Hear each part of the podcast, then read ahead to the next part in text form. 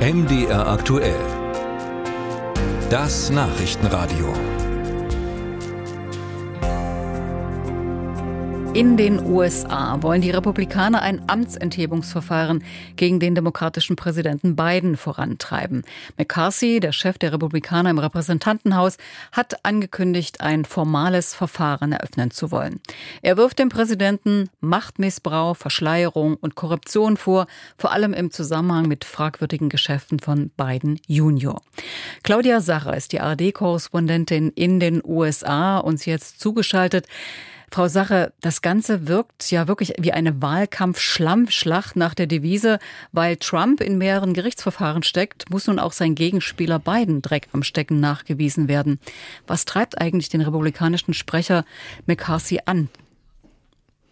Nun, tatsächlich ist das Ganze wohl eher als politisches Manöver zu sehen. Eigentlich sind ja solche Amtsenthebungsverfahren eher als Ultima Ratio gedacht. Eigentlich sollen sie ja dann erst zum Tragen kommen, wenn sich ein Präsident wirklich etwas zu Schaden hat kommen lassen, also wenn Beweise auf dem Tisch liegen. Aber tatsächlich ist es ja so, dass diese Impeachment-Verfahren seit ein paar Jahren hier mehr als politische Waffe genutzt werden. Das haben wir ja auch schon bei Trump gesehen und ähnlich ist es hier natürlich auch. Also ganz klar ein politisches Manöver der Ultrarechten bei den Republikanern. Ja, ist das mehr oder weniger ein Alleingang? Sie sagen jetzt ein Manöver der Ultrarechten. Wie sieht denn das mit der Mehrheit der republikanischen Abgeordneten und in der Partei aus?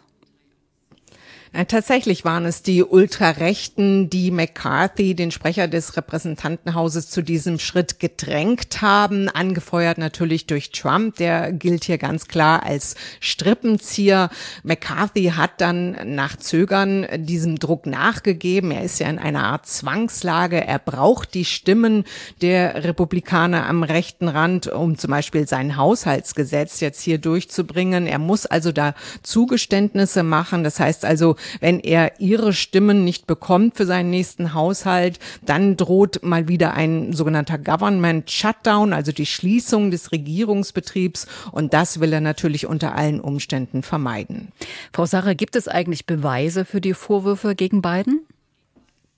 Nein, es gibt tatsächlich bislang keine Beweise, obwohl die Republikaner seit neun Monaten danach suchen. Sie haben allerdings jetzt angekündigt, noch viel tiefer in die Suche einzusteigen, dass sie jetzt offiziell ermitteln wollen, dass sie zum Beispiel dann Zeugen befragen könnten, dass sie äh, Einsicht verlangen könnten in geheime Regierungsunterlagen, wenn es denn zu einem Amtsenthebungsverfahren kommen würde.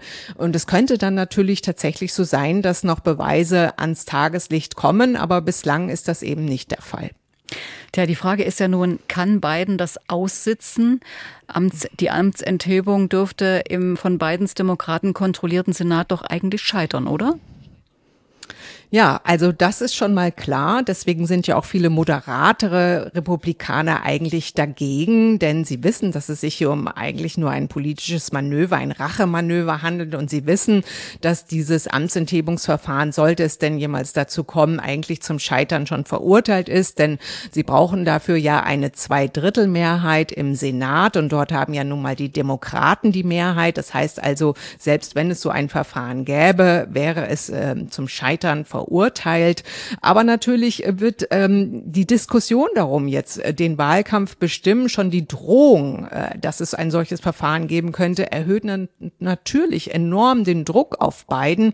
Jetzt im Wahlkampf, wenn es immer nur um seinen Sohn geht, um Hunter Biden, ähm, dann äh, wird ihn das schwächen. Er ist ja ohnehin schon recht angeschlagen. Seine Umfragewerte sind schlecht.